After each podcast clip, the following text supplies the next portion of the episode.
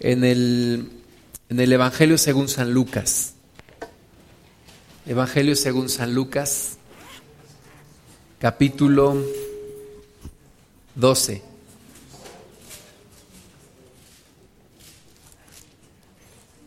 Y antes de comenzar a leer, vamos a hacer una oración. Amén.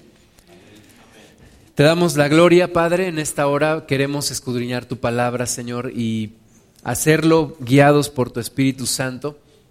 No nos dejes a nuestra propia capacidad que es limitada, Señor, sino ábrenos nuestros oídos, nuestra mente, nuestro corazón y podamos entender tu palabra, podamos poner el sentido en donde tú lo quieres, Señor, y podamos acercarnos más a ti, ser como tú. Señor, que toda nuestra vida esté puesta a tu servicio, que toda nuestra vida esté bajo tu gobierno y que toda nuestra vida sirva para tu gloria. Señor, por favor, háblanos en esta mañana y que tu presencia sea aquí con nosotros. En el nombre de Jesús, amén. De repente en la semana me encontré con que el Evangelio de Lucas trae una serie de enseñanzas con respecto a las riquezas, con respecto al dinero. Y vamos a ir viendo varias partes de este Evangelio según San Lucas y vamos a hablar de algo tan importante para nuestras vidas como lo es el dinero. Tú puedes conocer a una persona por cómo se gasta su dinero. Si yo te pregunto de tu ingreso que recibes cada quincena o cada semana, o del dinero que obtienes de tu negocio, cómo lo empleas, yo voy a darme cuenta cómo es tu forma de vida y muy seguramente cómo está tu corazón, en dónde está tu corazón, ¿verdad? tú le preguntas a una persona en qué gastas tu dinero y hay algunas personas que lo gastan más en comidas. Hay personas para las cuales es muy importante comer bien y en buenos lugares. Entonces, su corazón está ahí. Hay otras personas que lo gastan principalmente en ropa. Les gusta comprarse mucha ropa, tener mucha ropa. Eh, muchos zapatos, ¿verdad? Tienen 15 pares de zapatos y un día se levantan y dicen, no tengo que ponerme.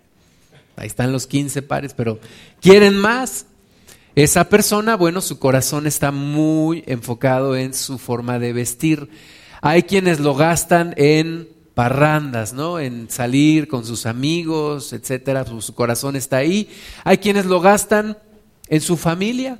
Dicen, pues yo del 100% de mi quincena, el 99.9% lo gasto en la escuela de mis hijos, en el gasto de la casa, en la renta, en el agua, etc. Entonces tú puedes conocer el corazón de una persona conociendo la forma en la que gasta su dinero.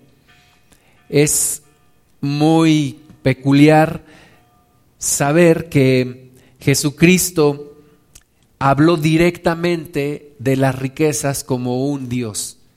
Entonces, tiene una importancia. Todos los días hablamos cuestiones de dinero. Sin embargo, Dios quiere que por encima del dinero esté nuestra búsqueda de Él. Entonces, vamos a ver aquí en, en Lucas capítulo 12, versículo 13. Le dijo uno de la multitud, Maestro, di a mi hermano que parta conmigo la herencia. Es, estaba el Señor Jesús, dice mi hermano que se ponga la del Puebla, ¿verdad? Dice eh, aquí la palabra que era una persona de la multitud, el Señor Jesús estaba predicando y de repente una persona de ahí de la multitud salta, le dice, maestro, yo tengo un problema, dile a mi hermano que ya reparta conmigo la herencia. ¿verdad? Y estos tipos de problemas sabemos que son bien comunes. Todos conocemos a alguna familia que tiene problemas por herencias. Todos conocemos a alguna persona que tiene un problema por herencia, ya sea que alguien se quedó de más o ya sea que no están de acuerdo en cómo repartirlo, pero hay problemas con la herencia. Y el Señor Jesús respondió, versículo 14, más él le dijo, hombre, ¿quién me ha puesto sobre vosotros como juez o partidor? ¿Verdad? Llega este hombre, le dice, Señor, dile a mi hermano que ya me reparta la herencia. Normalmente en la, en la cultura judía el que repartía la herencia era el, el hermano mayor. Entonces el hermano mayor tenía que repartir la herencia. Parecía que alguien no quería hacerlo y entonces viene este hombre delante del Señor Jesús, le dice, dile a mi hermano que ya nos reparta la herencia. Esperando pues que el Señor Jesús volteara con su hermano y le dijera, a ver, ¿dónde está tu hermano? Tú eres, ah, ven para acá. Oye, ¿cómo está eso de que no quieres repartir la herencia? Sin embargo, el Señor Jesús responde de una manera inesperada y le dice, ¿quién me ha puesto sobre vosotros como juez o partidor? El Señor Jesús respeta nuestras decisiones. El Señor Jesús respeta nuestra voluntad. Él no se mete y dice, a ver, ustedes voy a poner orden. No. Señor Jesús les dice, a mí nadie me ha puesto sobre juez o partidor de las cosas que ustedes deben de ponerse de acuerdo. La Biblia dice que si dos o más se ponen de acuerdo en una cosa, y oran al Padre, dice que ahí Dios enviará bendición. Pero si dos no se ponen de acuerdo, Jesús no va a venir a ponerlos de acuerdo. Entonces les dice, ¿quién me ha puesto a mí sobre ustedes como juez o partidor? Y les dijo, este es el mensaje verdaderamente importante, mirad y guardaos de toda avaricia, porque la vida del hombre no consiste en la abundancia de los bienes que posee Fíjate, la vida del hombre no consiste en la abundancia de los bienes que posee. Totalmente contrario a lo que nos enseña el mundo hoy en día. Hoy en día el mundo nos enseña que tú vales por lo que tú tienes. Si tienes un buen carro, vales mucho. Si te vistes bien, vales mucho. Si traes un buen perfume, vales mucho. Pero si te vistes mal, si andas en colectivo, si te vas en el metro, si hueles a taco, pues no vales nada, ¿verdad? Es lo que el mundo nos dice. Hay un dicho que dice como te ven te tratan y es completamente una realidad. ¿Dónde vives? No, pues vivo en San Javier, vales mucho. ¿Dónde vives? No, pues vivo en... No voy a mencionar ningún porque no se vayan a ofender. Entonces, no vales nada. Entonces, esa es, esa es la cultura del mundo. ¿Me fue? El mundo te dice, tú vales de acuerdo a lo que tú tienes. Jesucristo dice, la vida del hombre no consiste en la abundancia de los bienes que posee. Versículo 16. También le refirió una parábola diciendo, la heredad de un hombre rico había producido mucho. Y él pensaba dentro de sí diciendo, ¿qué haré? Porque no tengo dónde guardar mis frutos y dijo, esto haré, derribaré mis graneros y los edificaré mayores, y allí guardaré todos mis frutos y mis bienes. Y diré a mi alma, alma, muchos bienes tienes guardados para muchos años. Repósate, come, bebe y, y regocíjate. Pero Dios le dijo, necio, esta noche vienen a pedirte tu alma y lo que tú has provisto de quién será. Así es el que hace para sí tesoro y no es rico para con Dios. ¿En dónde está tu riqueza? ¿En dónde está tu corazón? Ahora, mucha gente dice, no, yo no tengo problemas de avaricia porque no soy rico. Bueno, te quiero decir que no solamente los ricos tienen problema de avaricia. Hay gente pobre que tiene amor por el dinero. Hay gente pobre que no prospera precisamente por su amor al dinero. Hay gente que vive en la escasez y que vive todo el tiempo pensando en el dinero. Y hay algunos ricos que han logrado ser libres de la avaricia a través de la transformación que Cristo les ha dado. Los encontramos en la palabra de Dios. ¿Verdad? Encontramos a personas como como mujeres importantes que servían al Señor, dice que le servían con sus bienes, o sea, eran mujeres que llevaban la, eh, la carga financiera del ministerio del Señor Jesús, mujeres importantes como la mamá de Jacobo y Juan, los, los hijos del Boanerge, ¿verdad? Todas estas personas que, como un José de Arimatea, hombre rico eh, que tomó una tumba y ahí sepultó el cuerpo del Señor Jesús, donde resucitó. Entonces, sí hay personas, hay personas ricas que han logrado salir del problema de la avaricia y hay personas pobres que su misma avaricia les impide salir adelante. Pero bueno, nosotros debemos de entender lo que dice el Señor Jesús. La vida del hombre no consiste en la abundancia de los bienes que posee. Estoy con dos micrófonos. Tener dos micrófonos no me da una mejor voz. Tener mucho dinero no me da una mejor vida. Amén. Dijo luego a sus discípulos, versículo 22, por tanto os digo, no os afanéis por vuestra vida, qué comeréis, ni por el cuerpo, qué vestiréis. La vida es más que la comida y el cuerpo que el vestido. Yo no puedo afanarme por el dinero.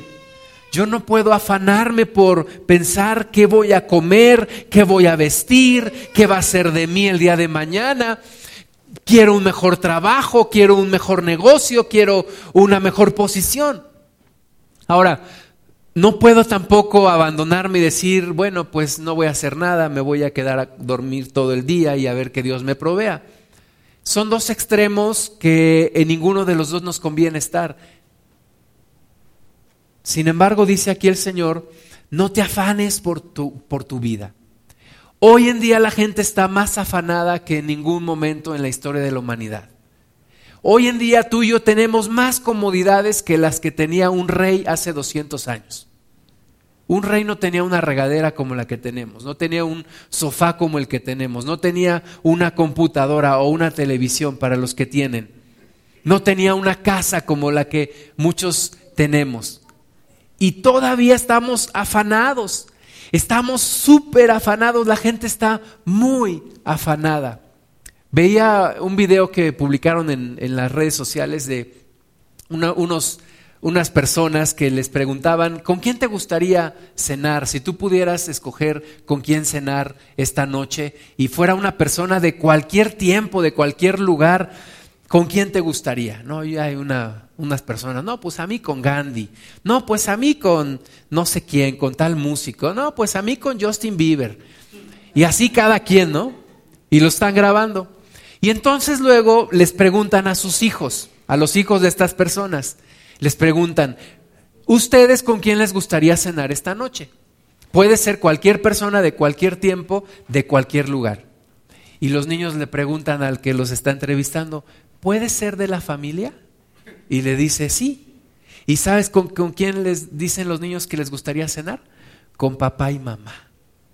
Cuando les ponen el video a estas personas, hasta, hasta empiezan a llorar. Porque dicen, lo único que quieren es cenar con nosotros. Pues sí, es lo único que quieren. Tú estás tan afanado que más dinero, que le voy a comprar su iPad, que le voy a comprar no sé qué. Y lo único que quieren tus hijos es más tiempo contigo. Un niño le preguntó a su papá, papá, ¿cuánto te pagan en tu trabajo? Digo, ¿para qué quieres saber eso?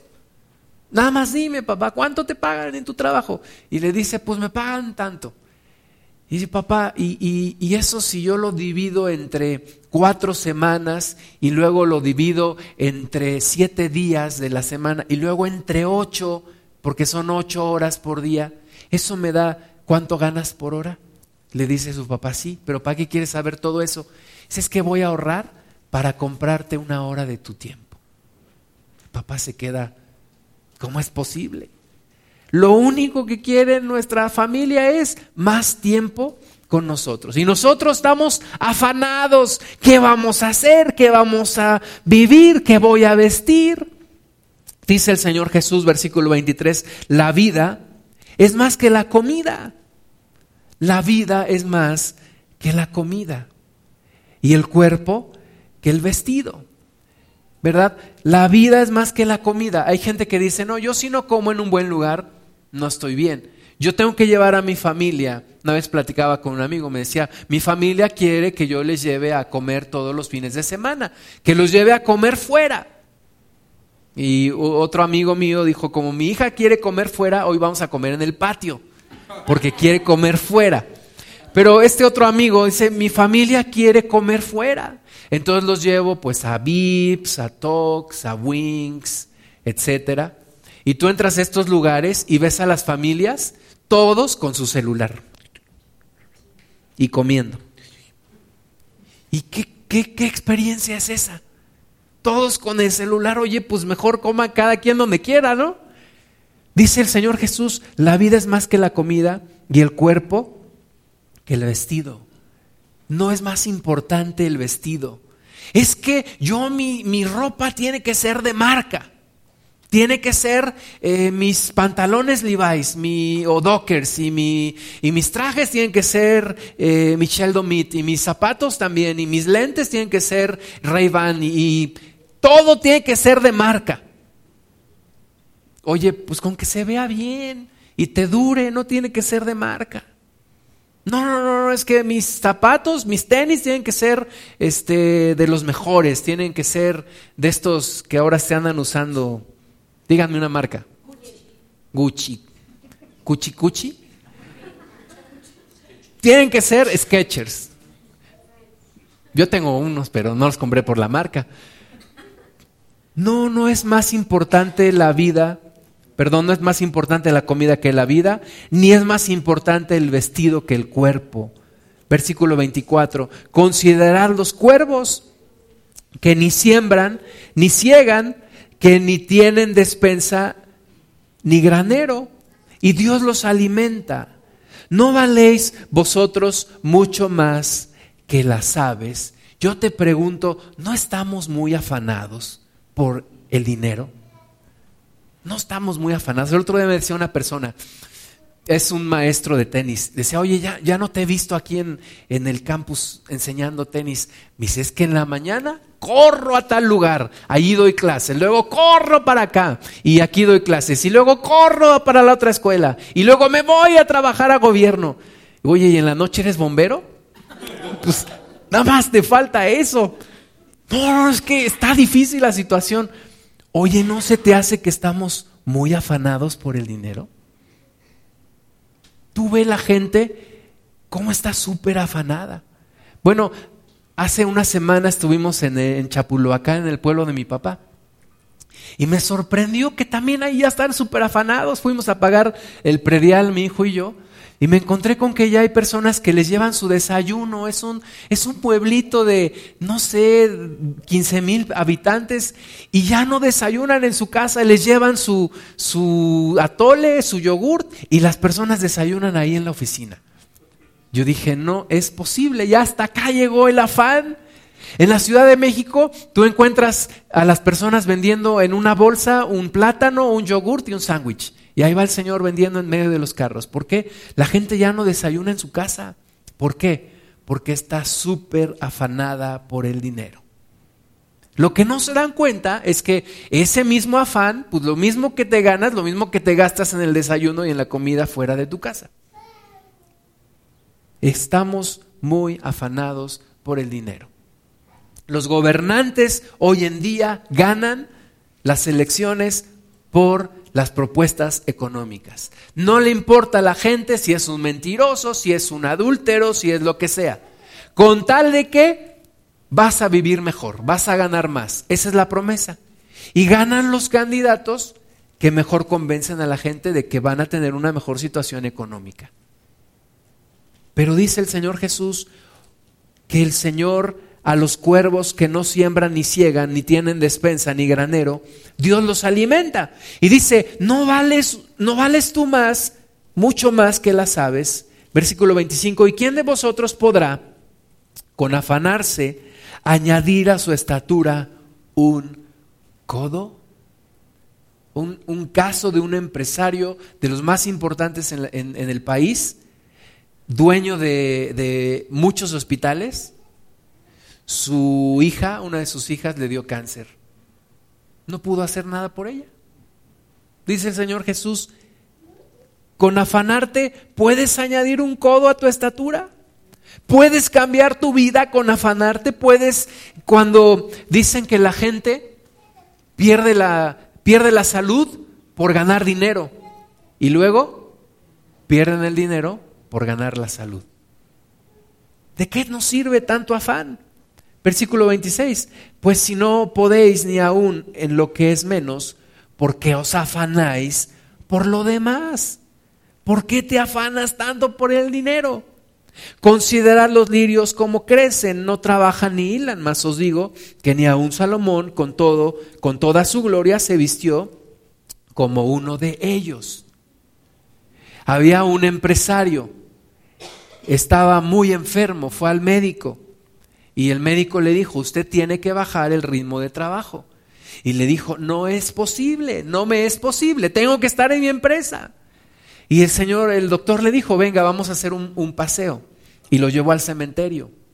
Y le dijo, ve usted todos esos que están ahí, decían lo mismo que usted. Ellos se murieron y sus empresas siguen. Usted no es indispensable en su empresa. Bájele al ritmo de trabajo o va a terminar como...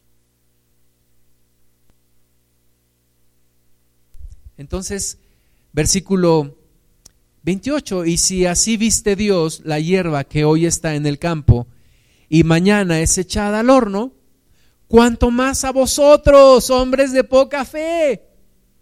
Nos llama el Señor Jesucristo, hombres de poca fe, ¿cuándo? Cuando nos estamos tronando los dedos. Hay un autor cristiano que escribió un libro que dice, ¿cómo le hago para llegar a fin de mes? Una hermana lo, abordó y le dijo, hermano, cámbiale el nombre a su libro, póngale, ¿cómo le hago para llegar al fin de semana? ¿Cómo le hago para cubrir mis gastos, para pagar tantas cosas que tengo que pagar? El Señor Jesús dice, hombres de poca fe, ¿por qué estamos tan afanados? Versículo 29, vosotros pues no os preocupéis por lo que habéis de comer ni por lo que habéis de beber, ni estéis en ansiosa inquietud. Estaba el, maestro eh, ahí en, un lugar, en, me parece que en Capernaum, y, llega, y llegan los judíos y le dicen a Pedro, Pedro, ¿qué? ¿Tu maestro no paga el impuesto del templo?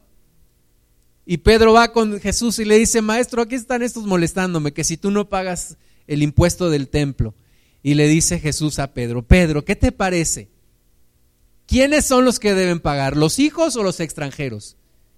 Dice, más para que no se hable mal de nosotros, vamos a pagar el impuesto. Ve al mar, saca un pez, abre la boca, saca la moneda y paga tu impuesto y el mío.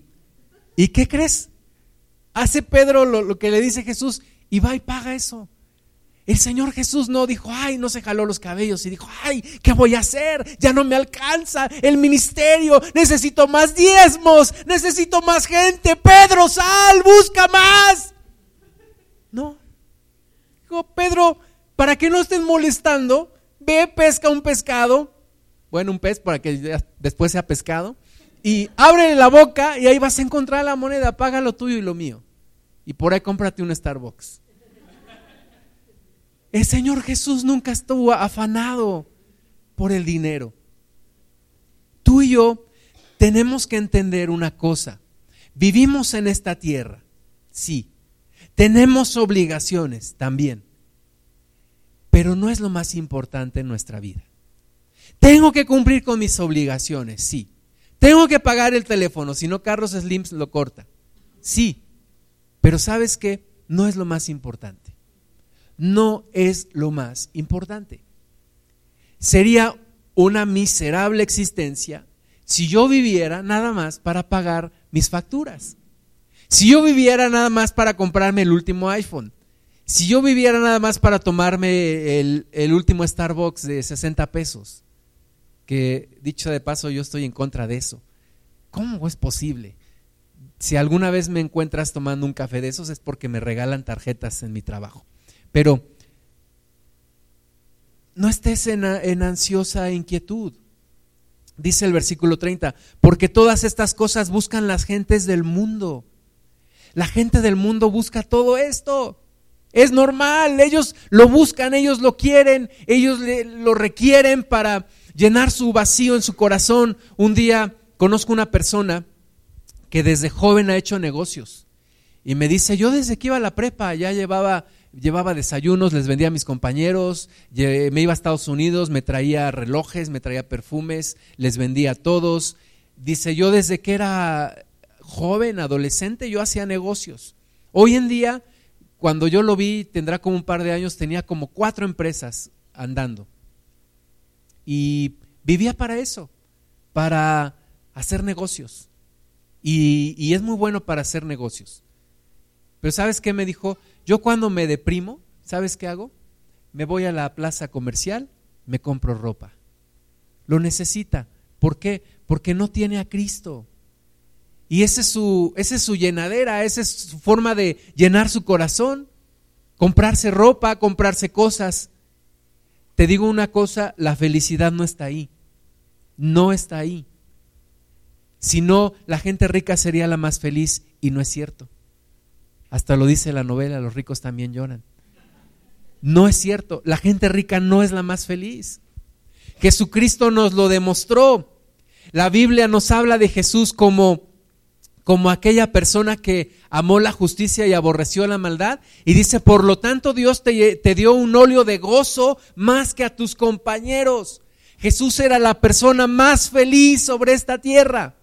A pesar de que sabía que un día iba a ir a la cruz y iba a tener una muerte espantosa, fue la persona más feliz que habitó sobre esta tierra. ¿Por qué? Porque tenía comunión con el Padre. Eso es lo que te da la verdadera felicidad. Eso es lo que te da la verdadera felicidad y el sentido de la vida. Entonces, todas estas cosas buscan las gentes del mundo. Hay un señor o había un señor de apellido Rockefeller en Estados Unidos, fue uno de los hombres más ricos en su tiempo. Le preguntaron, ¿usted qué más quiere en la vida? Y él dijo, un dólar más. ¿Cómo? Tiene usted mucho dinero. ¿Qué es lo que más desea en la vida? Y dijo, un dólar más. Eso es lo que yo quiero, un dólar más. Quiero más dinero. La, felicidad no la da el dinero. Versículo 30, porque todas estas cosas buscan las gentes del mundo. Pero vuestro Padre sabe que tenéis necesidad de estas cosas. ¿Sí? Mi Padre sabe que mis hijos tienen la mala costumbre de comer tres veces al día. Mi padre sabe que yo tengo necesidad de pagar colegiaturas. Mi padre sabe que mis zapatos se desgastan, que mi ropa se desgasta. Mi padre sabe que yo necesito una casa para vivir. Mi padre sabe que yo necesito tantas cosas. Y el que yo sepa que mi padre sabe, me debe de poner paz en mi corazón. Dios lo sabe y si yo soy obediente a Dios y si yo estoy con Dios, Dios me va a proveer todas esas cosas. Versículo 31 dice más, buscad el reino de Dios y todas estas cosas os serán añadidas. Todas estas cosas os serán añadidas. ¿Cuánto, cuánto vale comer con tu familia? ¿Cuánto vale? Ahora sí, como dice Master, Mastercard, priceless. No tiene precio. ¿Cuánto vale el que puedas jugar con tus hijos? Si alguien te dijera, oye, te compro, te compro el momento, el tiempo que pasas jugando con tus hijos, ¿cuánto, le pedirías? Te dijera, te lo compro, ¿cuánto le pedirías? No tiene precio. Tengo un amigo tengo dos amigos, son hermanos, ellos dos. Y el mayor tiene mucho dinero, mucho dinero. Es un alto ejecutivo. Pero ¿sabes qué? No puede tener hijos. Su esposa y él no pueden tener hijos. Y el otro, el otro hermano, tiene, me parece que dos hijos y no es tan rico, ni tan reconocido, ni con un puesto tan alto como el de su hermano. Y un día su hermano le dice, voy a visitarte a tu casa, te quiero visitar en tu casa. Sí, está bien, vente. Y come con él y ve a su esposa y ve a sus hijos y ve cómo juega con él. Y sale de ahí muy triste y le dice, hermano, todo lo que yo daría por tener un hijo y jugar con él como tú lo haces. Dice, yo, yo daría todo lo que tengo por tener lo que tú tienes. No es lo más importante el dinero, hermanas y hermanos. A veces sacrificamos lo más valioso que tenemos. Nuestro tiempo con Dios, nuestro tiempo con nuestra familia, con tal de tener un poquito más de dinero, un poquito más de ingresos. Pero dice el Señor, busca primero el reino de Dios. Busca el reino de Dios con toda la intensidad. Con esa intensidad con la que buscas el dinero, busca el reino de Dios.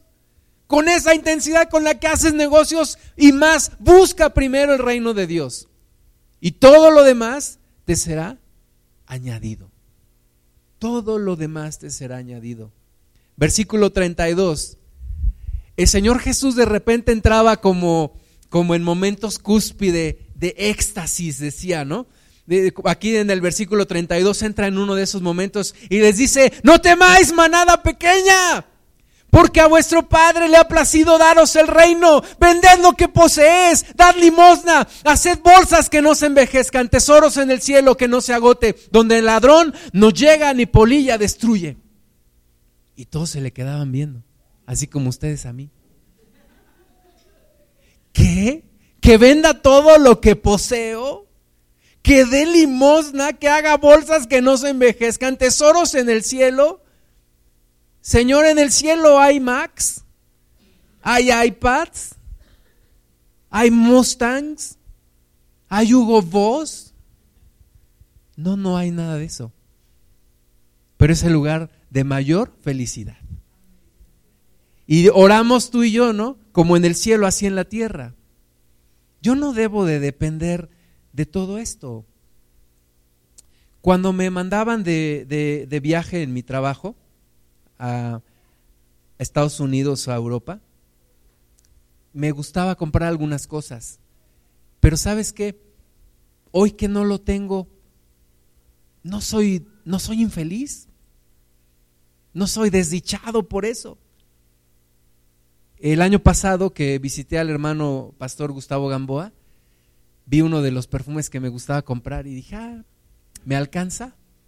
Sí me alcanza, me lo compro. Y ya, ahí me lo voy chiquiteando.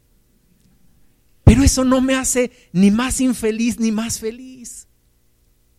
Eso, eso es una, eso es una, como dicen los gringos, un nice to have. Qué bueno, ¿no? Que lo tengo. Si no lo tengo, no importa. Prefiero, prefiero tener a Cristo, prefiero comer con mi familia, prefiero ver a mis hijos crecer, prefiero platicar con mis hermanos que vivir una vida esclavizado. Cuando yo trabajaba para, para un banco allá en Ciudad de México, estaba en un edificio de más de 30 pisos yo estaba en el piso como por ahí del 18. Mi lugar daba a donde está enfrente el ángel de la independencia. Yo podía ver el ángel de la independencia desde arriba. Por cierto, no es ángel, es ángela. Pero ahí le veía yo la cabeza a esa estatua. Y cuando conocí a Miguel López, yo lo invitaba a comer. Entonces él me decía, yo voy por, yo voy por ti a tu trabajo nos vamos a comer y te, y te acompaño de regreso, nos íbamos caminando. Y en una de esas eh, me regresa, voltea a ver el edificio y me dice, qué padre que, que tú entres y salgas de este lugar como Juan por tu casa. Qué bueno que, que, que, que trabajas aquí. Y yo me acuerdo que le dije, Miguel, aunque la jaula sea de oro, no deja de ser prisión. Yo me sentía esclavizado de ese lugar. Me acuerdo que yo me regresaba aquí a Pachuca en, autobús. Yo tomaba el, metrobús ahí en Insurgentes. Y un día para alcanzar el, el metrobús, porque iba hasta Indios Verdes y iba con lugares, entonces para alcanzarlo, corrí, pero no me di cuenta que había un hoyo en el piso y me torcí mi pie, me esguincé.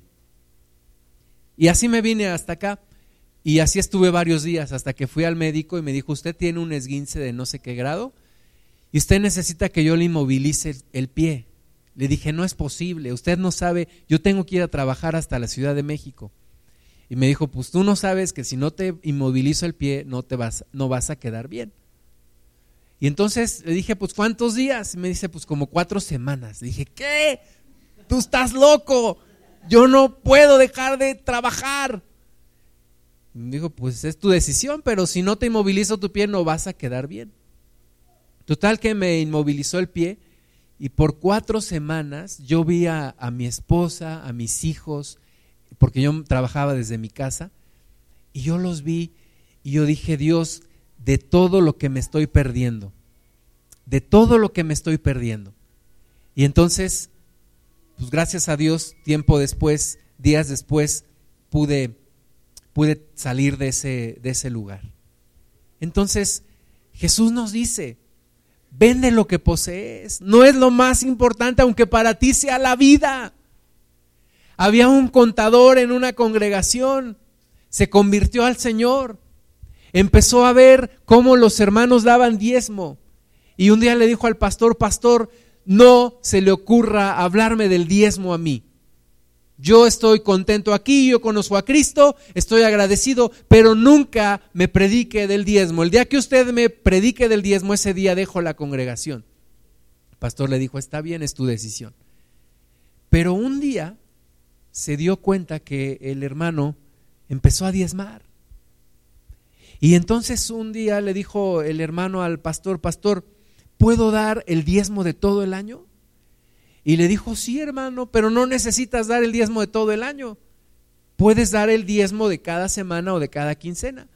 Y el hermano le dijo, es que pastor, yo prefiero un, dolor intenso en el corazón a pequeños dolores cada semana.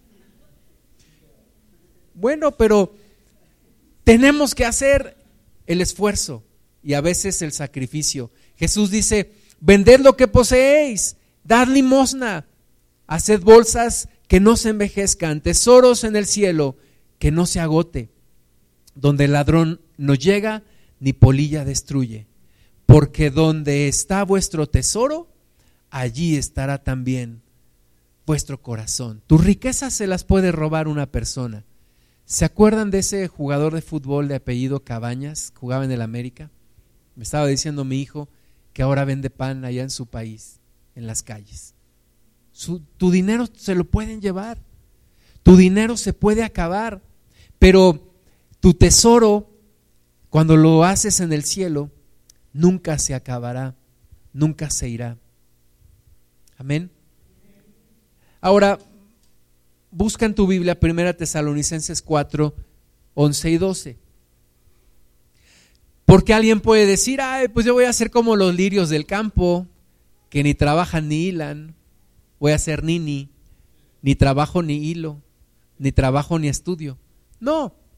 La Biblia también nos dice, el que no quiera trabajar, que no coma. La Biblia también nos dice, tienes que trabajar. No te preocupes, más bien ocúpate, pero que el dinero no sea lo más importante en tu vida. Primera Tesalonicenses 4, 11 y 12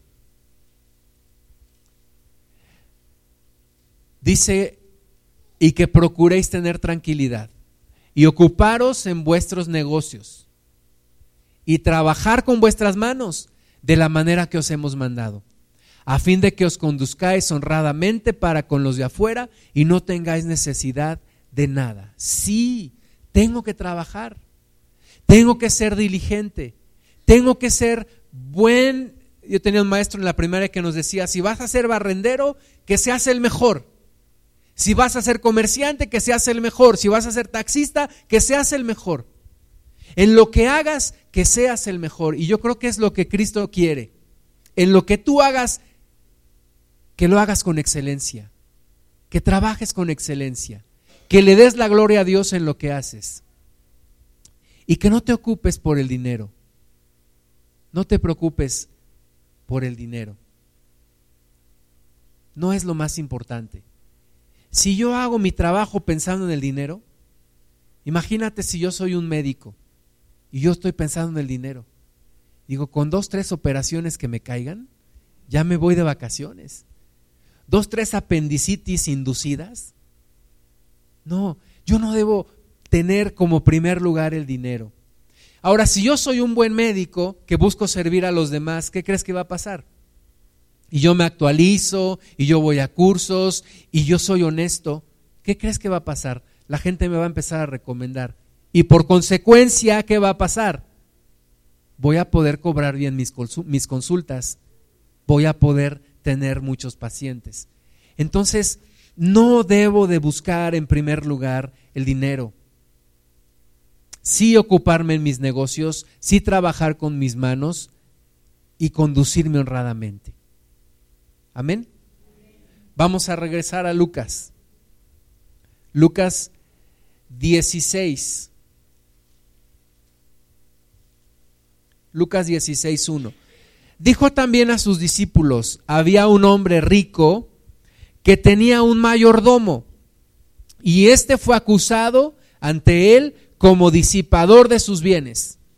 Entonces le llamó y le dijo, ¿qué es esto que oigo acerca de ti? Da cuenta de tu mayordomía, porque ya no podrás ser mayordomo. Entonces el mayordomo dijo para sí, ¿qué haré? Porque mi amo me quita la mayordomía. Cavar no puedo, mendigar me da vergüenza. Ya sé, lo que haré para que cuando se me quite la mayordomía me reciban en sus casas. Y llamando a cada uno de los deudores de su amo, dijo al primero, ¿cuánto debes a mi amo? Él dijo, cien barriles de aceite y le dijo, toma tu cuenta, siéntate pronto y escribe cincuenta. Después dijo a otro, ¿y tú cuánto debes? Y él dijo, cien medidas de trigo. Y él dijo, toma tu cuenta y escribe ochenta. Y alabó el amo mayordomo, perdón, y alabó el amo al mayordomo malo por haber hecho sagazmente, porque los hijos de este siglo son más sagaces en el trato con sus semejantes que los hijos de luz. Y yo os digo, ganad amigos por medio de las riquezas injustas, para que cuando éstas falten, os reciban en las moradas eternas. ¿Qué te dice el Señor?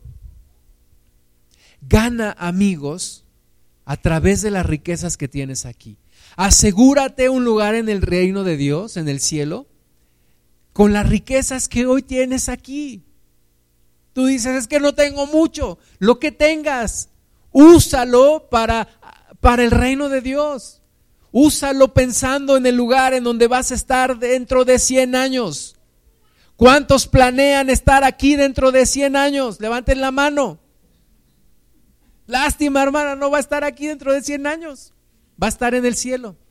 Amén. Un lugar mejor. Entonces hay que planear para ese momento. Hay que planear para estar en el cielo. Hay que aprovechar este tiempo, mis hermanos. Conocemos al hermano Wayne Myers y a su esposa. Su esposa, yo nunca le he escuchado hablar en público. Jamás le he escuchado hablar en público. El hermano Wayne en su libro escribe que a su esposa no le gusta hablar en público.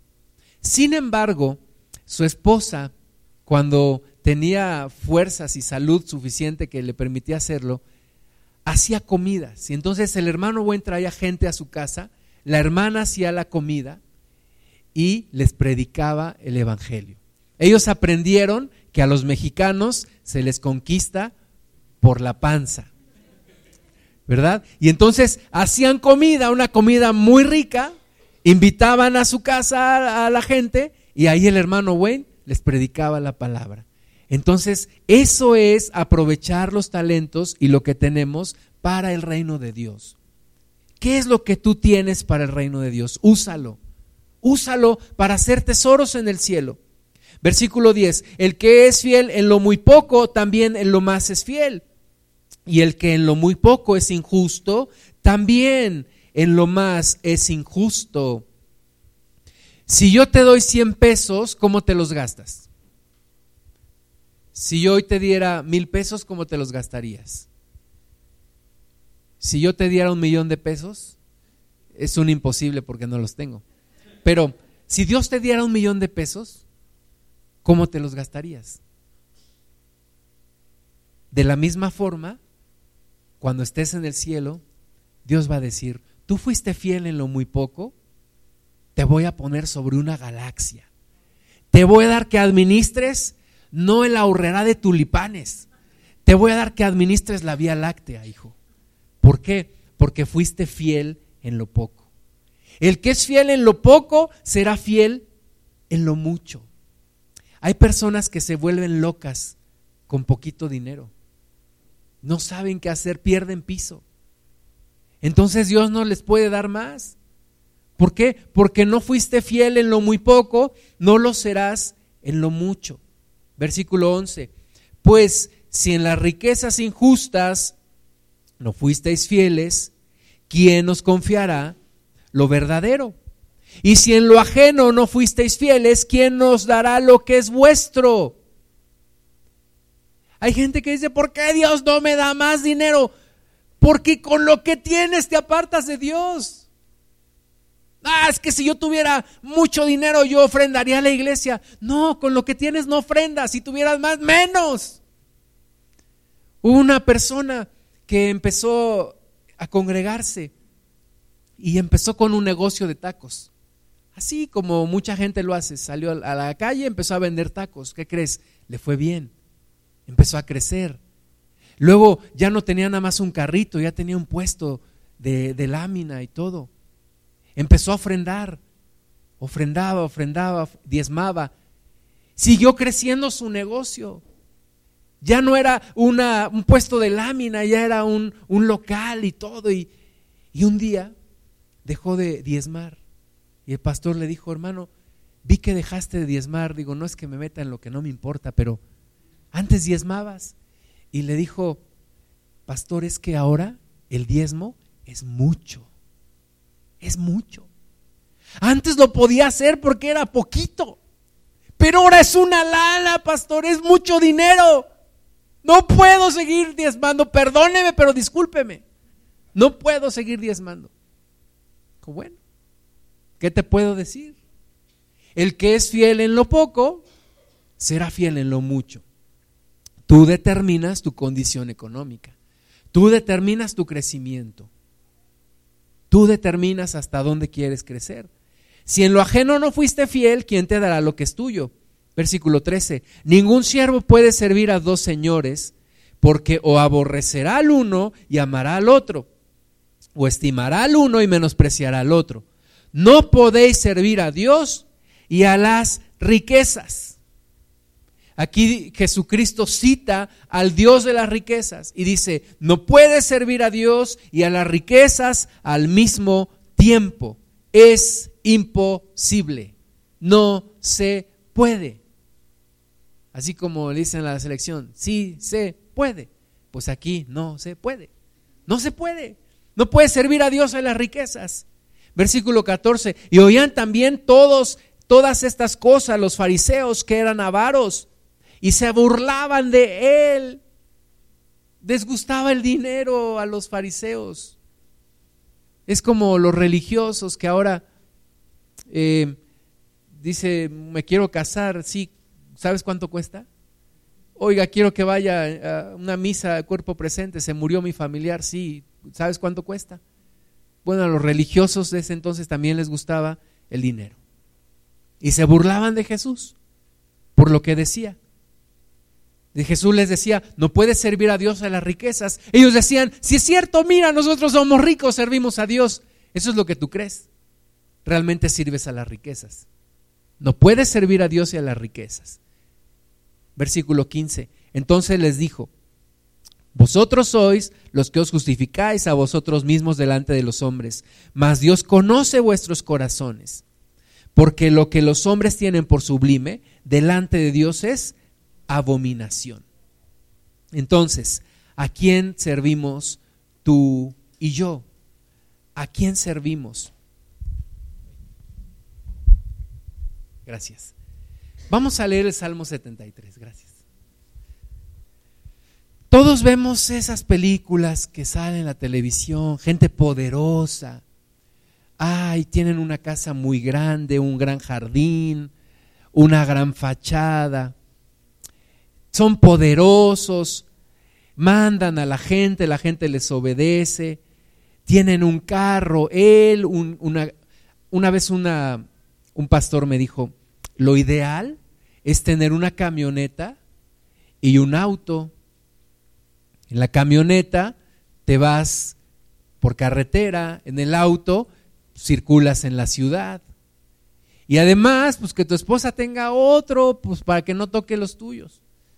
Entonces, e, es como el mundo ideal, ¿no? Todos lo vemos o vemos personas que decimos, ay, esa persona se ve poderosa, todos los días llega con su Starbucks, todos los días come en los lugares más importantes. ¿Qué cosa ha, de ser vivir así, tener mucho dinero, no preocuparte por nada? Ayer me decía una, una persona, fuimos a la casa de fulano de tal y un alto ejecutivo y tiene alberca, tiene una casa preciosa, tiene jardines. Qué cosa tan maravillosa. Pues mi casa en el cielo está mejor que esa. Amén. Oh, ¿Lo creen o no? Pero bueno, todos nos hemos, algún, alguna, en algún momento, la envidia nos ha carcomido el corazón.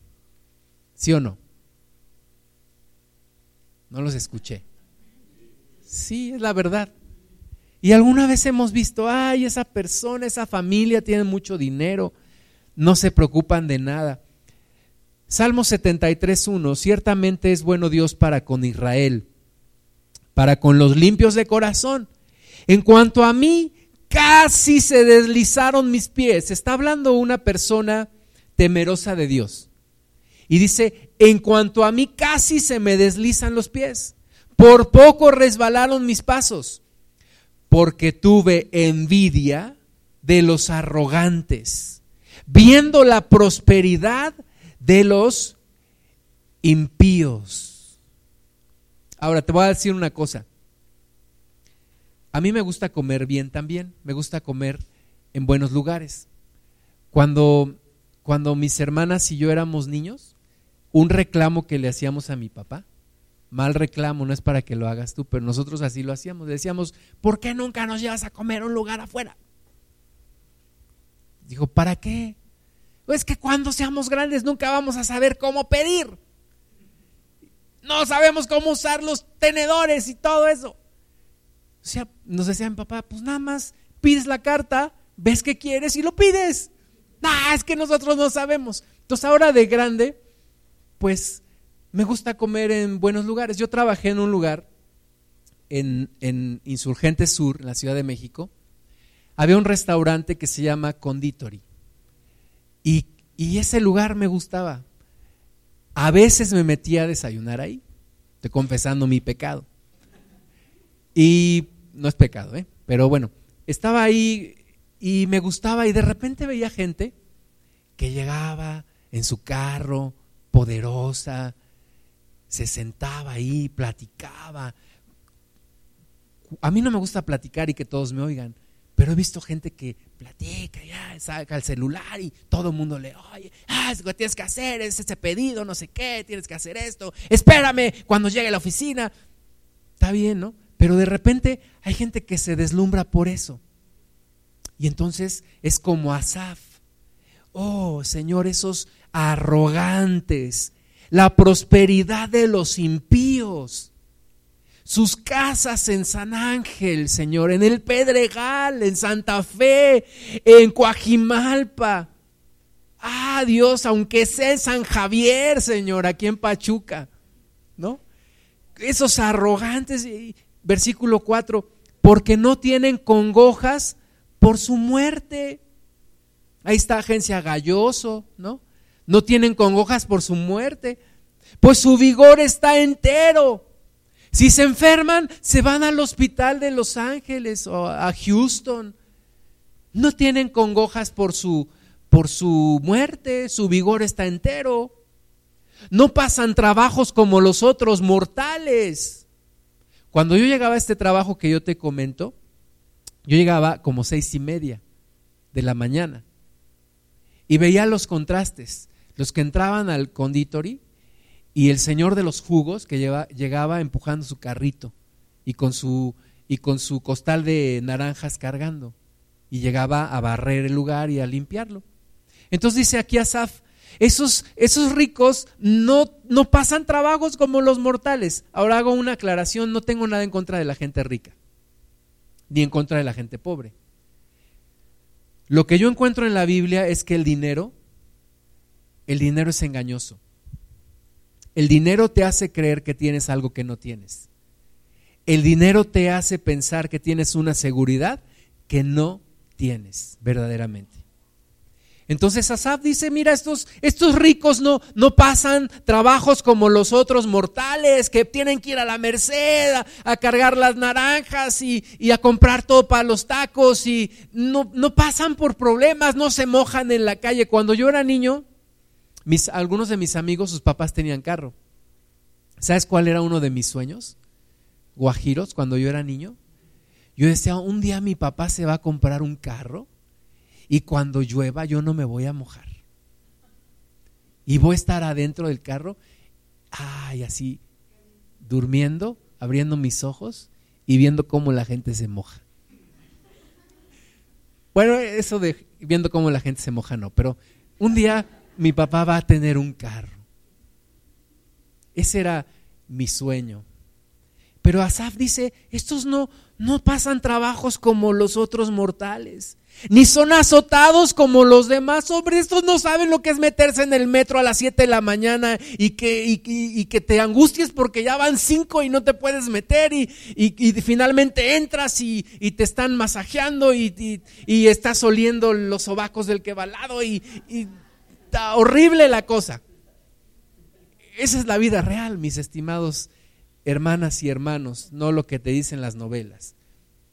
Pero dice Asaf, estos no son azotados como los demás hombres. Por tanto, la soberbia los corona.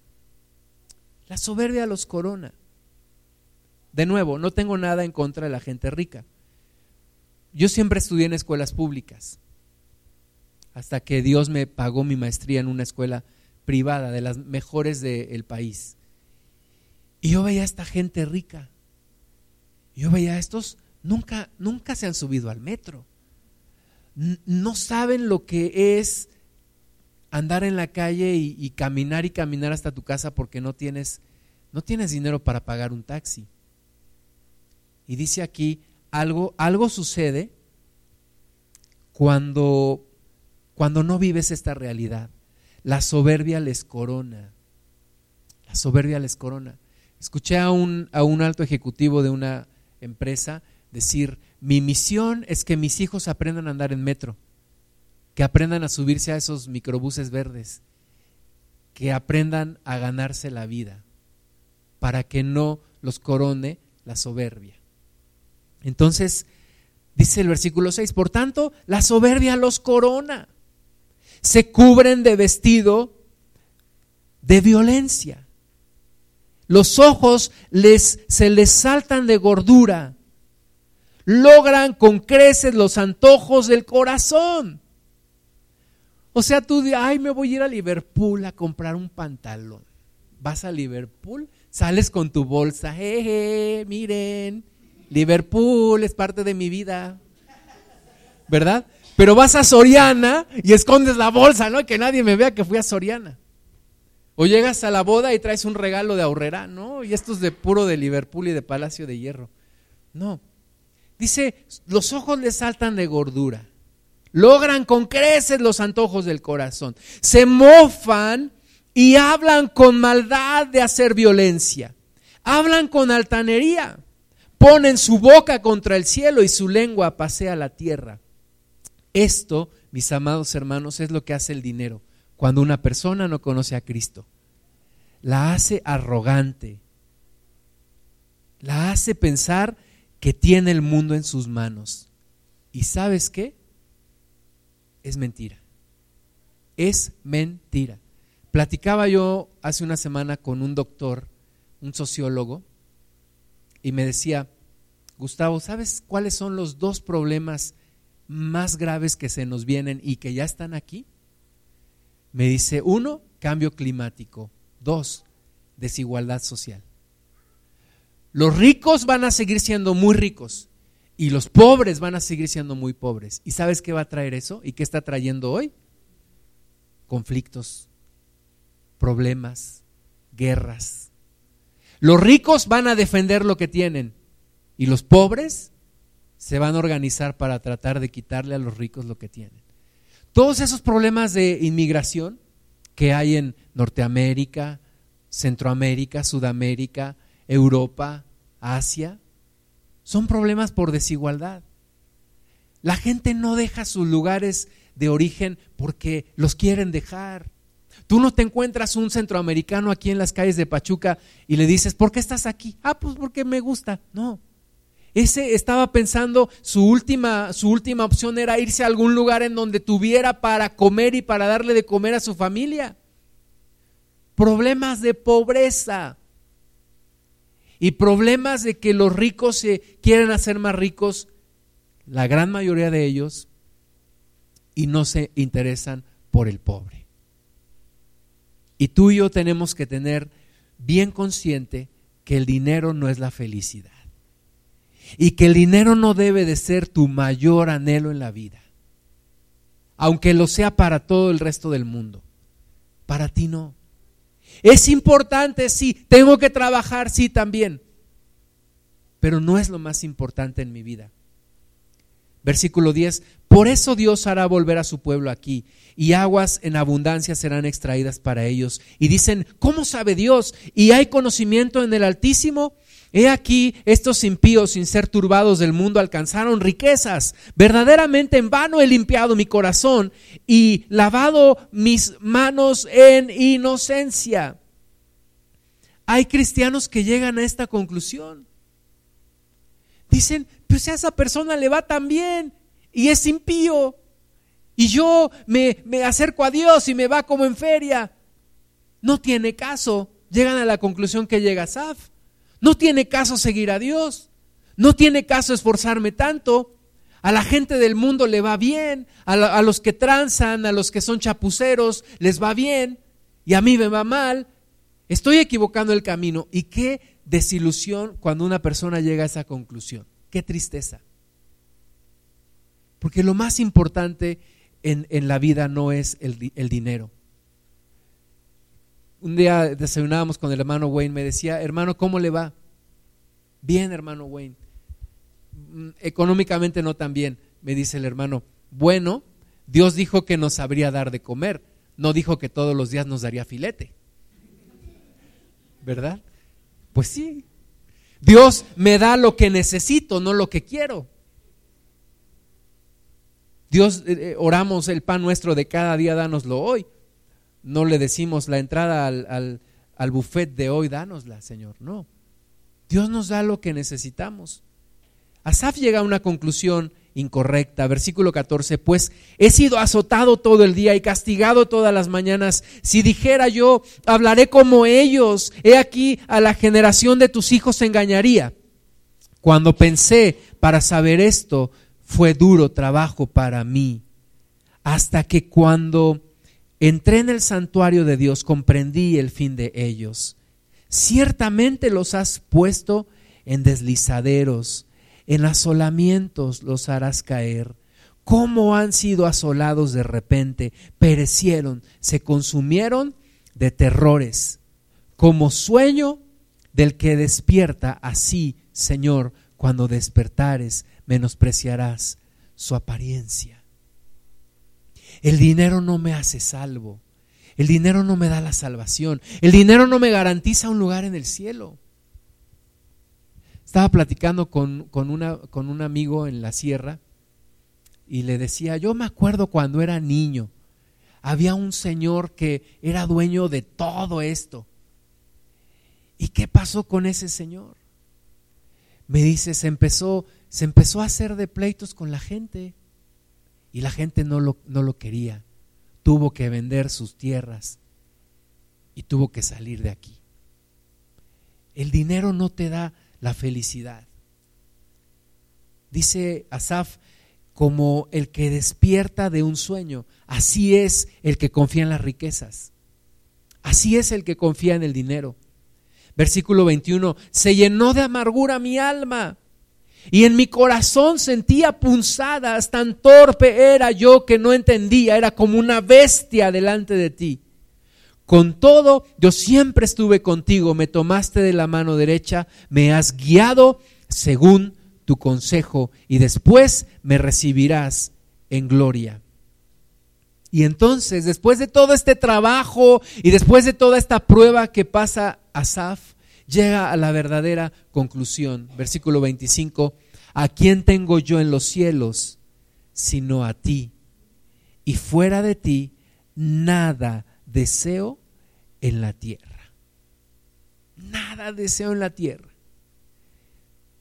O sea, ¿para qué, para qué quisiera yo ser multimillonario si no tengo a Dios? ¿Para qué quisiera yo tener la mejor casa en donde te quieras imaginar si Dios no estuviera en mi vida? ¿De qué me serviría todas las riquezas y todo el dinero si Dios no estuviera en mi vida? No me serviría absolutamente de nada, de nada. ¿A quién tengo yo en los cielos sino a ti, Señor?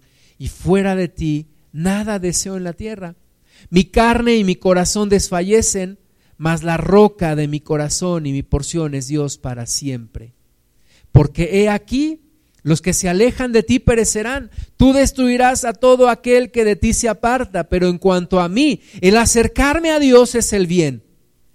He puesto en Jehová el Señor mi esperanza para contar todas sus obras.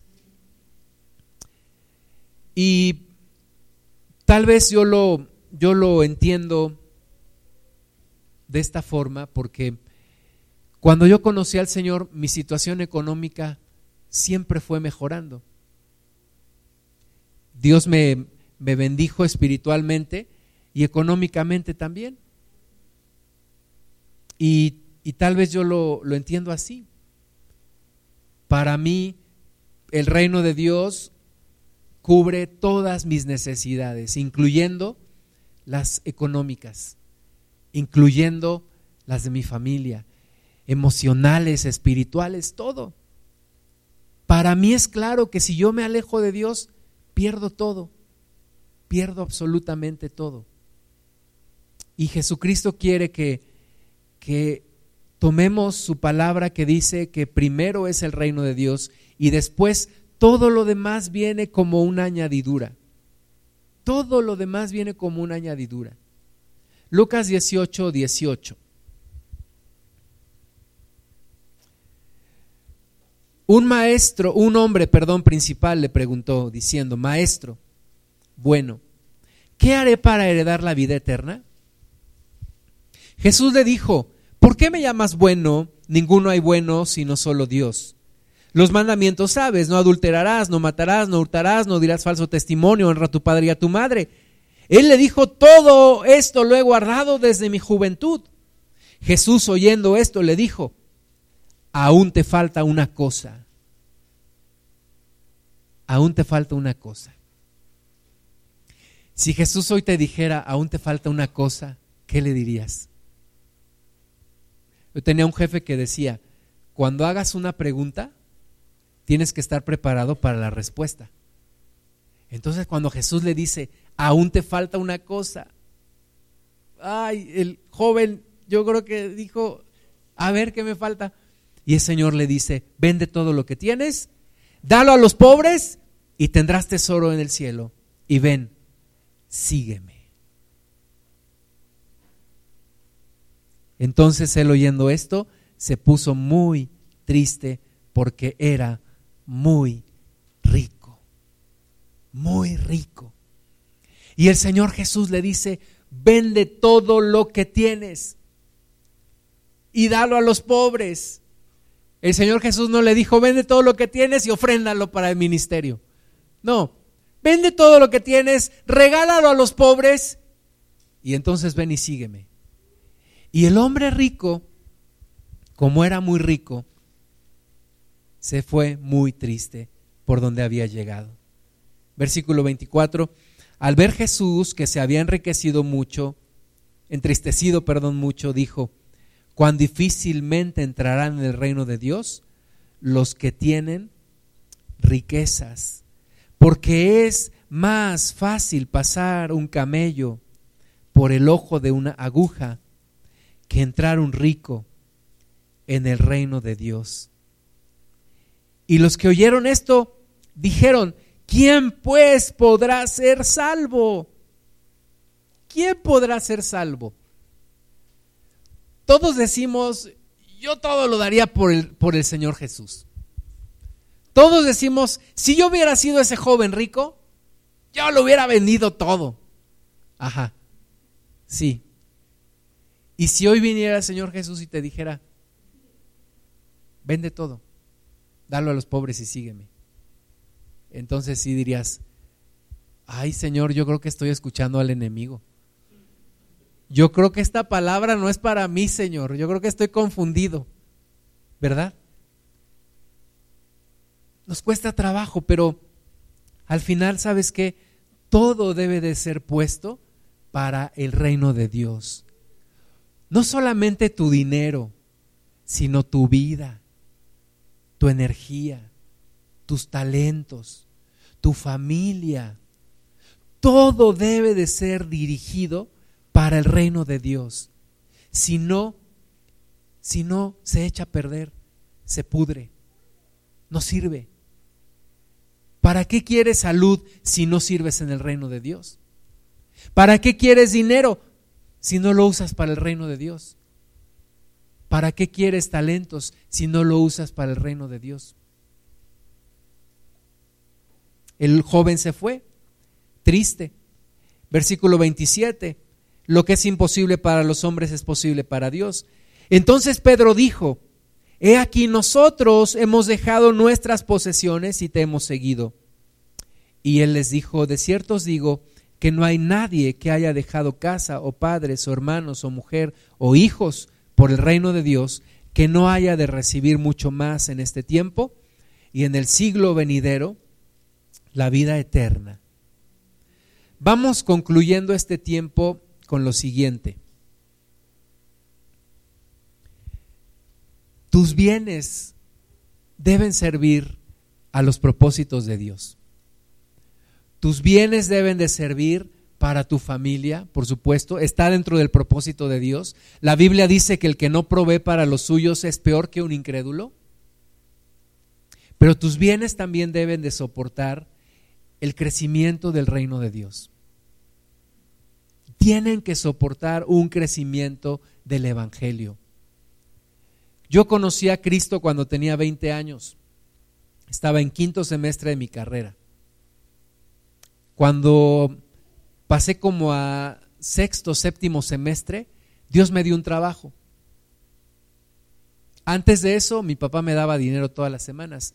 Y cuando yo escuché de la, del diezmo, yo empecé a diezmar. De lo que mi papá me daba, yo diezmaba de 10 pesos o algo así, era mi diezmo, pero fielmente lo di. Dios me dio un trabajo, ganaba menos de mil pesos al mes, en ese tiempo 800, 700 pesos. Seguí diezmando. Dios me dio un mejor trabajo. Me gradué de la universidad, me dio un trabajo y ganaba ya entonces como 2.500 pesos al mes. Seguí diezmando. Esto fue en un, en un lapso de cuatro o cinco años. Me titulé. Dios me dio un mejor trabajo. Ganaba ya cuatro mil pesos al mes. Seguí diezmando. Seguí diezmando. Un día le dije a, a, mi pastor, al que era mi pastor, pastor, yo quiero contribuir con, con, con, dinero a la iglesia. Cuando yo se lo dije, yo tenía mi trabajo de 700 pesos. Y él me dio una palmada en la espalda. Me dijo, sí, no te preocupes. Tu principal aportación aquí es que prediques, que enseñes la palabra. Yo seguía orando. Yo le decía a Dios, yo quiero, yo quiero diezmar, yo quiero dar, yo quiero que con mi dinero que tú me das se hagan cosas, se compren folletos, se, se establezca la iglesia, se, se construya un lugar, eh, eh, lo que sea, para tu reino, para tu obra que por dinero, por mi parte, no sea un obstáculo. Y empecé ahí en ese lugar ganando cuatro mil pesos. Al año me aumentaron el sueldo, siete mil pesos al mes. Seguí diezmando. A los dos años, once mil, seguí diezmando. Y Dios me, da la, la bendición de irme a estudiar la maestría. Regreso. Todo ese tiempo diezmando. Toda mi vida de cristiano he estado diezmando. Tal vez, como te decía, no me costó tanto trabajo porque mi conversión a Cristo estuvo acompañada siempre de una bendición. Dios me bendijo en todas las áreas.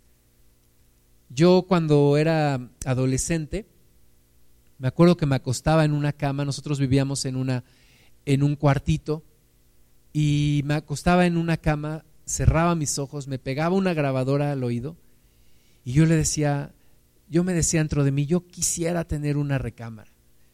Yo quisiera tener un lugar donde estar solo, como mis amigos. Y sabes que cuando, cuando yo me convertí al Señor, mi sueño se hizo realidad. Pude rentar una casa, nació mi, mi hijo, teníamos, eh, rentábamos una casa y después eh, la pudimos comprar, pudimos sacar un, un crédito, comprar la casa. Mi hijo tenía su propia recámara. Yo tenía un estudio, un estudio donde me ponía a orar, donde me ponía a leer, donde a veces me quedaba hasta la una, dos de la mañana orando, leyendo, alabando a Dios. Yo tuve cosas que nunca pensé tener. Y no me cuesta trabajo reconocer que Dios me lo dio todo. Y entonces no me cuesta trabajo diezmar. No te, no te, lo digo con arrogancia, pero no me cuesta trabajo. ¿Por qué? Porque sé que Dios me lo ha dado todo.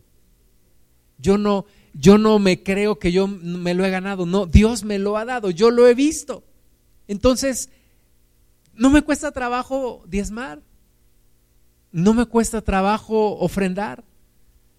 A veces hasta eh, me siento, digo, oye, creo que ofrendé de más o no sé, Señor, si estoy siendo disipador de los bienes, pero yo digo, Señor, que tu reino crezca, que tu reino no se quede por una cuestión de dinero. Jesús estaba un día delante del arca de las ofrendas y dice que veía a los ricos cómo depositaban sus ofrendas. Pero entonces una mujer, una viuda, depositó dos blancas. Y Jesús le dijo a sus discípulos, oigan, esta mujer ha depositado más que todos los demás. Y Pedro le ha de haber dicho, Señor, no sabes contar. Esa mujer solamente dio dos monedas. Los otros dieron mucho dinero. Jesús dijo, no, dio más, porque esa mujer dio de su pobreza todo lo que tenía. Y esos ricos dieron lo que les sobraba.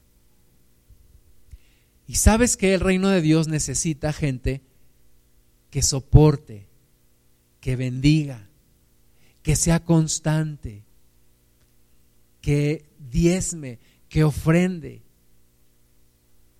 que soporte un crecimiento del reino de Dios. Se requiere, es un privilegio para nosotros poder hacerlo. Dios no necesita de nosotros, sin embargo Dios nos pone como una parte fundamental para su obra. Hace como un, par de meses un amigo mío trabajábamos en el mismo lugar y yo le compartía la palabra y él era muy religioso y, se resistía. Pero Dios lo fue tocando, Dios lo fue tocando. Una vez nos acompañó a la sierra, Dios lo fue tocando. Él vive en Toluca y un día me dice, ya me estoy congregando. Digo, gracias a Dios, qué bueno, síguele por ahí. Dijo, pero mi esposa no quiere ir, no te preocupes, sigue, sigue, y ella un día va a llegar. Hace poquito me dijo, ¿qué crees? Mi esposa ya está yendo a la iglesia. Qué bueno, gloria a Dios. Y un día me escribe un correo, me dice, ¿me, ¿me mandas tu número de cuenta del banco? Te dije, sí, se la mandé. Y días después hizo una ofrenda de 10 mil pesos. Y lo vi, le di las gracias y le dije, Dios te bendiga, Dios te multiplique. Me dice, mi Gus, nosotros estamos bien. Dios nos bendice. Dios nos bendice. Y es una bendición poder, poder ofrendar. Es cuando entiendes que eres parte de algo importante y que es un privilegio poderlo dar. Ahora, hay quien dice no, yo no, no, no, no lo siento, eh, eh, no voy a dar para que alguien se enriquezca, yo lo necesito y Dios no necesita mi dinero. Y bueno, cada quien lo, lo, lo tiene y cada quien lo entiende y en su tiempo Dios nos mostrará a todos. Pero es una bendición, una señal de que no hay avaricia en tu corazón y de que sirves a Dios y no a las riquezas, es cuando eres constante en tu diezmo. Cuando dices, Señor, tengo necesidades, pero el mejor 10% lo aparto para ti. El mejor 10% está para gloria tuya. El hermano Víctor Richards dice que ministró mucho tiempo en la Sierra Tarahumara. Y en uno de sus libros él escribe y dice, tengo que confesar algo, yo le robé a esos, a esos, indios tarahumaras. Y dice, no me malinterpreten, no les quité su dinero, les robé porque no les enseñé a diezmar. Nunca les enseñé a diezmar. Y les robé toda la bendición que ellos pudieran haber tenido. Malaquías 3, 10 nos dice la, la única área en donde Dios nos permite probarle. Dios no nos deja probarle en ninguna otra área más que en esta. Y es en el área económica. Malaquías 3, 10.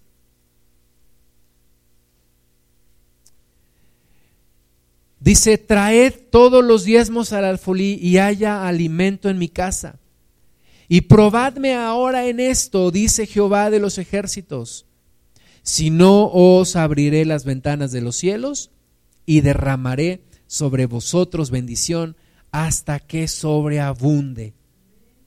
Es la única área en donde Dios nos permite probarle. Y Dios dice, pruébame en esto. Sé fiel con tus diezmos, sé fiel con tus ofrendas. Pruébame en esto. Estaba un día en una reunión de pastores en la ciudad de Puebla. Se me acerca un, un hermano pastor y me dice, yo no sé por qué, pero siento en mi corazón el deseo de orar por ti.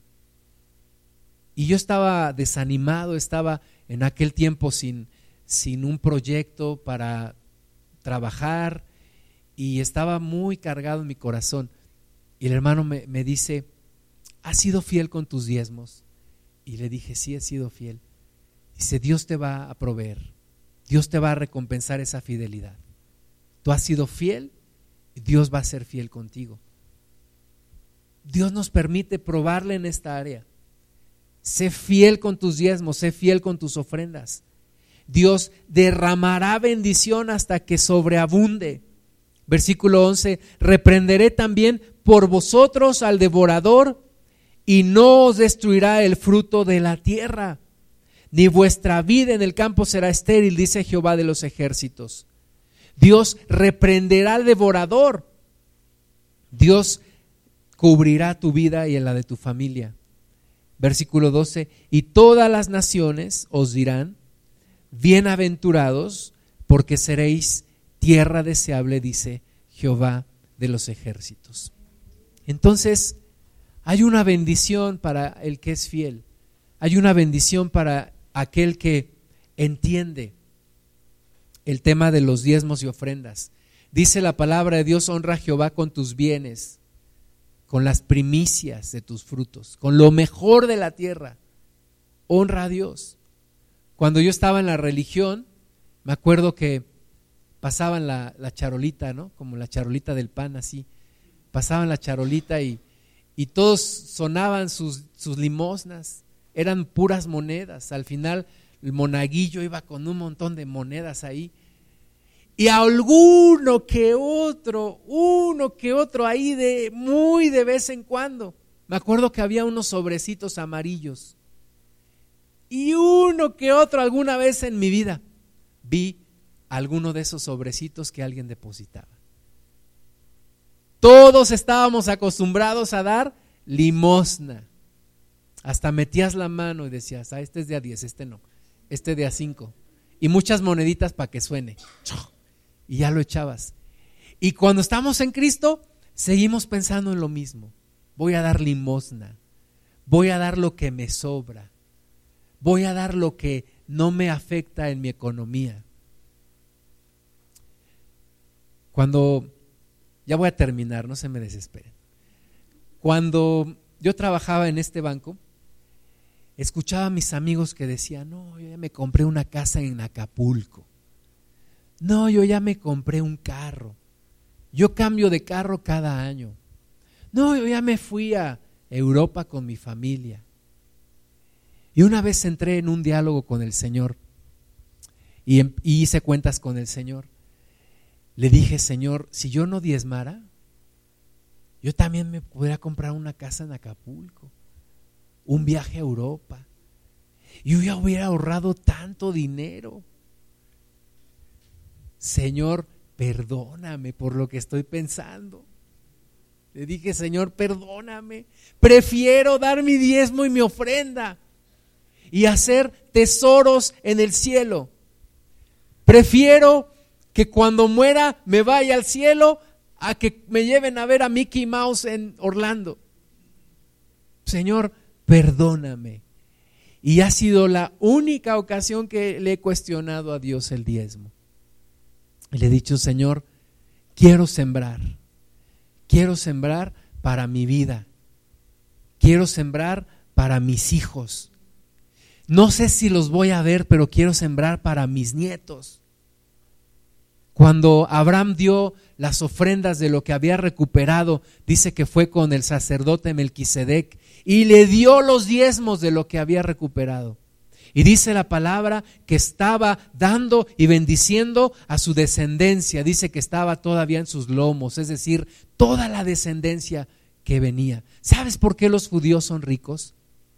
Y eso la gente les, les cae gordos, pero los judíos son ricos porque son fieles con Dios en el área económica. Y Dios cumple su promesa. Y yo al día de hoy no he encontrado un judío pobre. ¿Sabes por qué los, los, los gringos son tan prosperados? No son codos con las cosas de Dios. Los que creen en el Señor, los cristianos, no son codos con las cosas de Dios. Dan ofrendas, dan cheques, yo lo, he visto de cerca. El hermano Wen Myers vino aquí y dijo, yo les voy a dar lo doble de lo que ustedes junten de promesas. Dije, hermano, el día de hoy juntamos promesas por 100 mil pesos. Dijo, yo les voy a dar 200 mil. Yo dije, algún día. 15 días después, en desayuno de su cumpleaños, pasa y me dice, hermano Gustavo, quiero hablar con usted. Yo dije, ¿qué hice ahora? Dice, pase conmigo. Y ya paso. ¿Qué pasó, hermano Wayne? Hermano, aquí está mi ofrenda. Cumplida. Ya cumplieron los hermanos, no hermano, pero de eso me encargo yo. Por eso Dios los prospera. Cuando eres fiel con lo que Dios te da, Dios no tiene ningún problema en bendecirte. Vamos a ponernos de pie.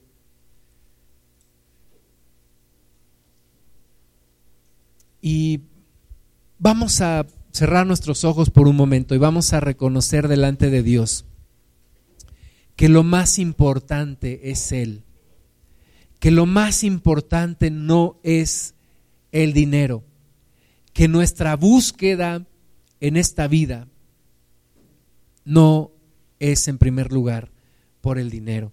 Señor, que no caigamos en el mismo afán que cae el mundo. Que no caigamos, Padre, en el mismo error que el mundo cae.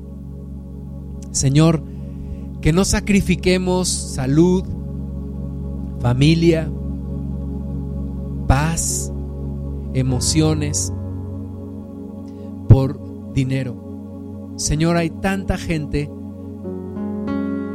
que se estresa tanto, que pierde la salud, que pierde la familia con tal de ganar más dinero. Señor, tú lo sabes, tú nos lo dijiste. Estas son las cosas que busca el mundo.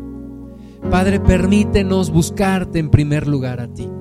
Permítenos entrar en un equilibrio, en una armonía, en donde lo primero eres tú, en donde tú eres el primero y tú eres el único. Y poder decir como dijo Asaf, fuera de ti nada deseo en la tierra, y a quien tengo yo en los cielos sino solamente a ti, Señor.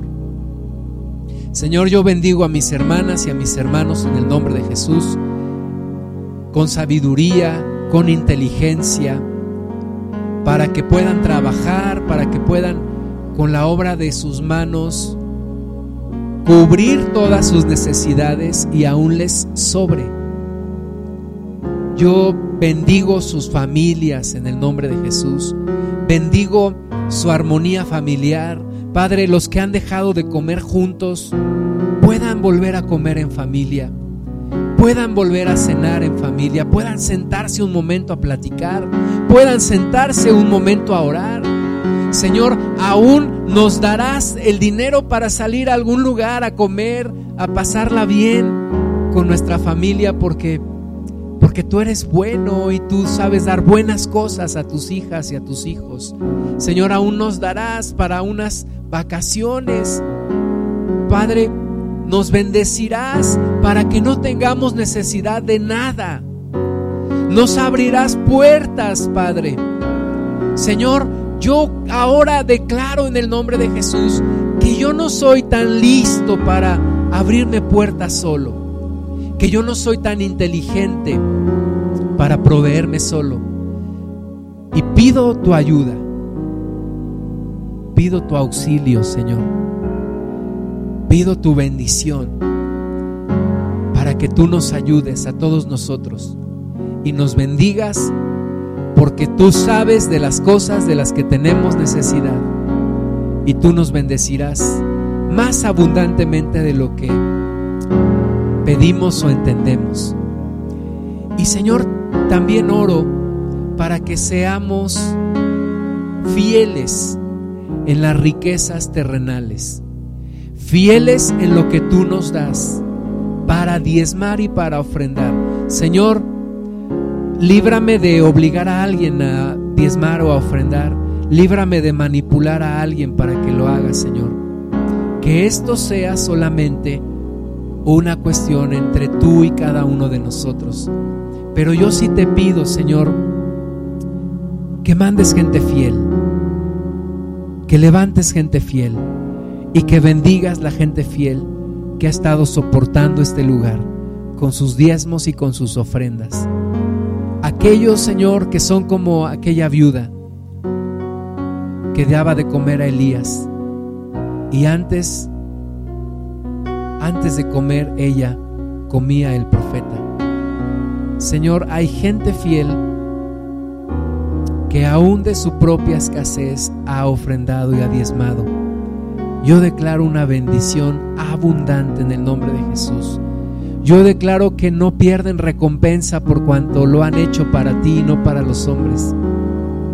Y te doy gracias, Señor, por cada persona que ha sido sustento para este lugar. Este lugar se ha edificado, Señor, con la ofrenda de los santos, con los diezmos de los santos, con los diezmos y las ofrendas de gente comprometida, que valora el reino de Dios, que sabe que el reino de Dios es lo más importante, que sabe que el reino de Dios no, no pasará nunca Señor, gracias por esa gente fiel. Gracias, Padre, por los que están aquí y también por los que no están, Señor. Tú sabes que hemos recibido ofrendas aún desde Asia, Señor, de Estados Unidos, de Sudamérica. Gracias, Padre. Gracias, Señor. Yo te pido que no dejes de levantar gente fiel en este lugar. Que podamos diezmar y ofrendar. Y que sustentes un crecimiento en este lugar, Señor. Que sustentes un extendimiento del reino de Dios aquí y en todo el mundo, Padre. Que no dejemos de ofrendar y diezmar por darnos un gusto. Que no entre en nosotros un espíritu de avaricia. Señor, que no seamos mezquinos contigo. Que no seamos tacaños contigo. Que no seamos miserables contigo, Señor. Sino que así como tú nos das lo mejor a manos llenas, así nosotros también demos para tu reino, Padre. Toca los corazones, Señor y bendice las fuentes de empleo, los negocios, los proyectos, Señor. Y haya bendición y fluya, como dice tu palabra, sobreabunde, sobreabunde. Y en nada mis hermanas y mis hermanos tengan necesidad, sino en todo sean bendecidos. En el nombre de Jesús. Amén.